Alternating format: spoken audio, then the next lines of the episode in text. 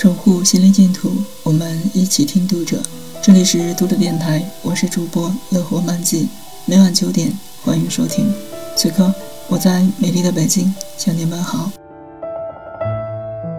今天为大家分享的文章是《跑步的阿甘》，作者宇宙娟。二零一九年十月，肯尼亚运动员。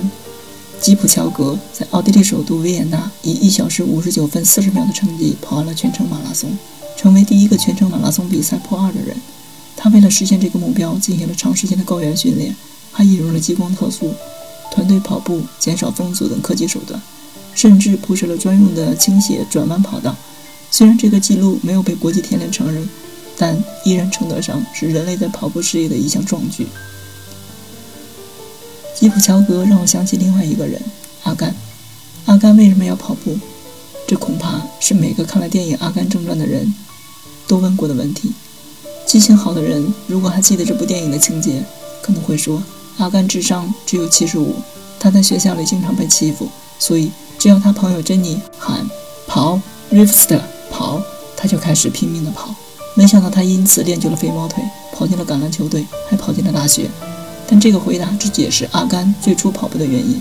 然而，在影片的后半段，当珍妮离开之后，他又开始跑步。一开始，他只想跑到路的尽头，跑到镇里，但没想到他一往无前。他从东海岸跑到西海岸，累了就睡觉，饿了就吃饭，跑到蓬头垢面、头发糊的一大把。此时，他为什么跑步？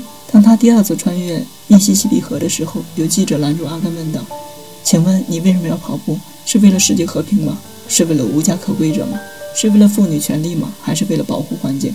但是阿甘自己觉得，他们可能不会相信，有人就是什么原因都没有，只是单纯的跑步。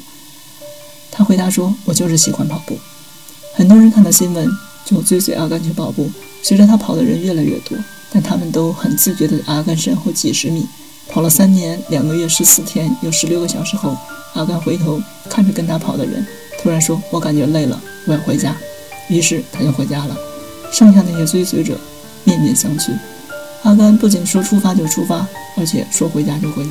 这大概可以回答阿甘为什么要跑步这个问题了。为什么在绝大多数情况下都是用手段指向目标？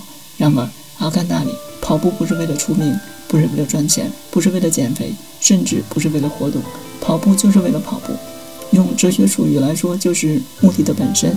阿甘的跑步不是达成任何目的的手段，也就是目的，没有计较，毫无功利。这恰恰是很多人缺少的全神贯注于仪式的心态。这种心态使得阿甘这样一个大时代里的跑龙套者成为了自己的主角。阿甘喜欢跑步，你喜欢什么呢？